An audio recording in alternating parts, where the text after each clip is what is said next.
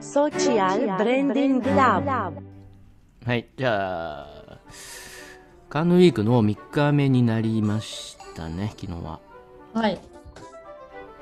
で、3日目は、エンターテインメント、エンタメミュージック、エンタメスポーツとかフィルム、なんかクラフトとエンターテインメントの日だったってことか、うん昨日は。うんでエンターテインメントの中でもエンターテインメントミュージックスポーツってあって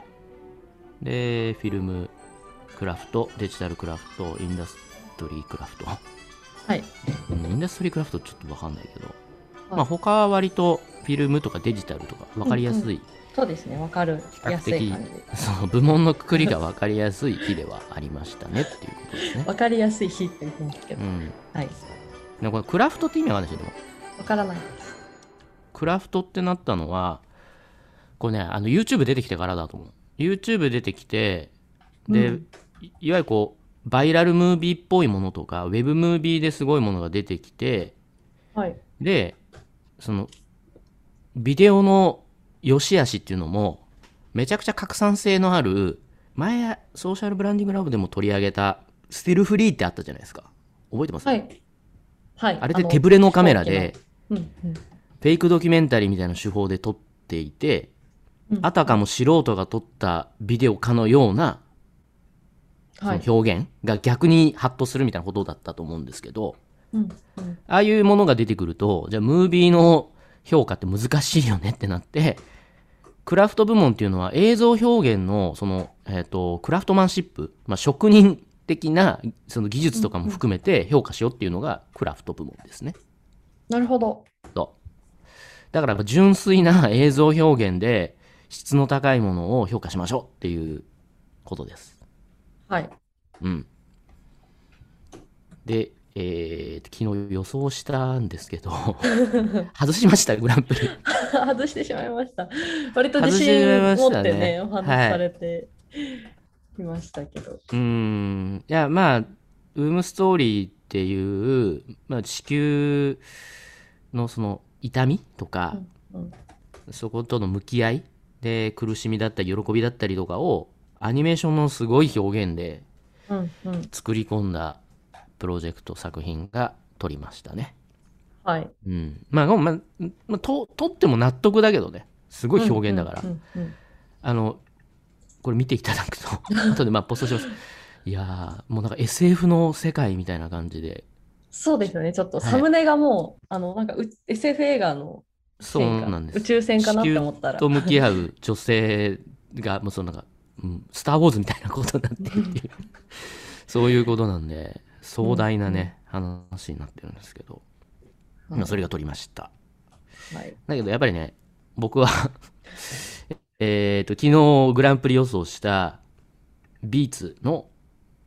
作品について、うんはい解説したいと思います。はい。うん。なんか撮ると思うよ。わかんないけど。 あ、グランプリ。うん、なんか撮ると思いますよ。あ、まあ、無理かな。うん。でも解説します。 はい。まあ逆にね、その他のグランプリとか撮った作品はいろんなところで解説されると思うので。 そうですね。はい。でまあ、まあ、ソーシャルブランディングラボで伝えたいこととしては、えー、とソーシャルの一周をどう捉えるかっていうことでうんうん。そこのテーマ設定っていうものに対しての回答っていうのがフォーカスするポイントだと思ってるんで、はいえー、とこの、ね「You Love Me」に関しても注目していたってことなんですけどはいそ。のソーシャルイシューに関してはブラック・ライブスマターなんですね。うんうんうん。で黒人その蔑視の問題っていうところに突き刺していくようなもうめドストレートなフィルムになってます。はい。で見てもらったらすぐわかると思うんですけれどもこの、えー、と映像の中に出てくるのは全部黒人の人うんうん。ですと。でその黒人の人たちが問いかけていく、えー映像になっていてはい。問いかけるような眼差しとその語りっていうことで構成されていてとてもシンプルな映像なんですけどうんうん。 「You love black culture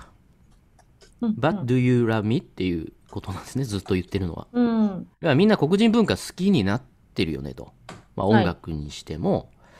あと、まあ、格闘技とかスポーツのぶそのカルチャーでも出てきす。ますよねと、その黒人の活躍してそのファンにななるっていうのは、うまあ、んバスケとか特にそうだし、うんうんでこの映像の中に大坂なおみさん出てきますけど大坂なおみさんもねそうです今や、うね。ん、トッププレイヤーだしっていうようなことでもともと白人文化だった音楽とかあとそういうものっていうのも全然もうあのガラッと様変わりしているからうんそれは人種を超えて愛されるものになってますとカルチャー自体は。はい。だけど、えっと、僕のこと好きって聞いてるっていううんうんうん私のこと好きって聞いてるっていうめっちゃシンプルなメッセージですよねと。そうですね。うん、であまり積極臭いメッセージになってないのが素晴らしくてうんうんうん。問いかけみんなうんブラックアイチョ好きだよね、でも僕のこと好きですか私のこと好きですかっていうだけのそう問いかけこれは強烈なメッセージだしうんうんうん。ビーツがやるっていうところに僕はあの素晴らしいなと思ってるポイントがあってはい。ビーツってまあ日本でもねいろんなところで見るようになりましたしそうですよね。結構使ってる人多い。うん、一番売れてるヘッドホンブランドの一つにはなってると思うんですけれどももともとこのビーツって、あのドクター・ドレっていうラッパーが作ったヘッドホンブランドなんですよはい。でえっ、とアップルが買収したんだっけなそうなんですね。うんでアップルの、まあ、一番今そう純正ヘッドホンぐらいな感じの位置づけにはなってる、うんうんう。うんん、だけどもともとそのラッパーが作っているからそのヒップホップとかブラックミュージックを楽しむためのヘッドホンとして作っているとうんうん。まあ、まあ、低音がバリバリ効いてたりとか、うんそう、ちょっとそのビートの方にフォーカスするようなヘッドホンということで、まあ、ビーツっていう、はい。うん、ブランド名そのものになってるんですけど、それってさっきのそのブラック・ライブズ・マターの問題をまあ語るときに、ブラックカルチャーも愛してくれてるよねっていうのをビーツが言うことってすごく重要で、うんうんうん。その、えっとまあ、カルチャー、ね、ブラックミュージックっていうものを、まあ、ヒップホップを中心に世界中で愛されるようにしていくっていう、まあ、そういうブランドの強みがあるしそこをもう一回再認識させるっていう意味で言うと、ものすごい純度の高いブランドコミュニケーションじゃないですか。そうですよね。なんか全然知らないで使ってる人多いと思います。私もちょっと知らなかっそうでしょだけど、この、まあだから、毎回言ってるように、た単なるこう社会活動とか社会貢献的なものだけだと、ブランドがやる意義とか、ブランド活動としてはなんかあんまりね、称えにくいような、た。うんうんうん、社会貢献活動っていう風なことにしか見えなくなっちゃうんですけど、うんうん。そこをちゃんと、そのブランドの価値に変えてることがやっぱ素晴らしいなと思っていて。うんだからこの、えっと、BLM に関してのメッセージムービーを出すことによって逆にそのビーツのヘッドホンがもともと持ってたドクター・ドレが作ったブランドであるってことがよりフォーカスされるようなことになってるからうんうん。これをきっかけに知る人って多かったらしいんですよね本当にいや、そうですよね。アメリカでもそうだったんだってあ、アメリカでやもっぱそうなんですねドクター・ドレって結構年配のラッパーなんですよもうそう僕がそうもう本当90年代とかはいはいはい。うん、学生の頃にバーっと、ああのーヒップホップが日本にもう入ってきた時にスターだったうんうんラッパーなんで、ほんと90年代のラッパーなのでねもう、うん、かれこれこれはもうにに20重年重鎮感が。重鎮があるのだからアメリカの中でもあの若いラッパーが今活躍してるから うんうんうん。誰みたいな 全然ある中でこういうメッセージを出すことでフォーカスされたっていうねうあんビーツってそうなのみたいないやなんか必然性というか、なんかやる意義、もちろんなんか別にそういう意義がなくてもどんどんやっていくのってすごいいいことですけど、なんかよく言った感というか、やよくやってくれたなみたいなのをきっと、このブランドだからこそっていうのはありそうだなって思いました。そうですね。あの偽善に感じないですよね、やっぱりうね。ん、うん。もともとやってたし、そこが発祥ですよっていうのを改めて言いましたっていう感じですもんね。そうだし、その、うん、表現もものすごく上品。問いかけで終わる。そのう訴える強いメッセージっていうのが、じゃあ、その差別をやめるやめようみたいなことうんで命令系でそういうメッセージするみたいなことじゃなくて、まあ、そそれうんそういう表現あってもいいと思うんですけど、うんうん問いかけるっていうねちょっとそのビーツがやるからこそ詩詩的な表現になってるというか、まあ、うん音楽っぽいミュージックリっぽい表現うんうんになってるなと思いましたね。ううんんあ、このこの前なんかあのネットフリックスかなんかでグリーンブックが見れるってなってて見たんですけど、うんその時もなんかそういう表現なんかこのはめいちゃ、めちゃちょっと最初差別しちゃうちょっと白人男性出てきてでもうん音楽は好きだよみたいなのを、 なんかそうですねこの黒人のピアニストの人に言っててなんか差別はしちゃうけど音楽は好きっていうのってなんか両立するんだなって思って、 まあ、悪い意味でですけど。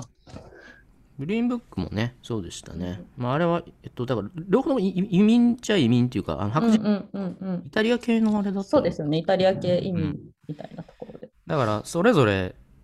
そのなマジマジョリティではないっていう。うんで3日目はビーツを紹介しましたけどはい。 4日目の一応ねなんかあのシリーズで続けちゃってるんで予想個人的予想のコーナーでこ今日難しいですけどねイノベーションライオンズのまあこれも部門の意義とかはもうね散々なんか言われちゃってるんですけどノットプラ、はいうんノットプラノットプラグランプリグランプリ。うん、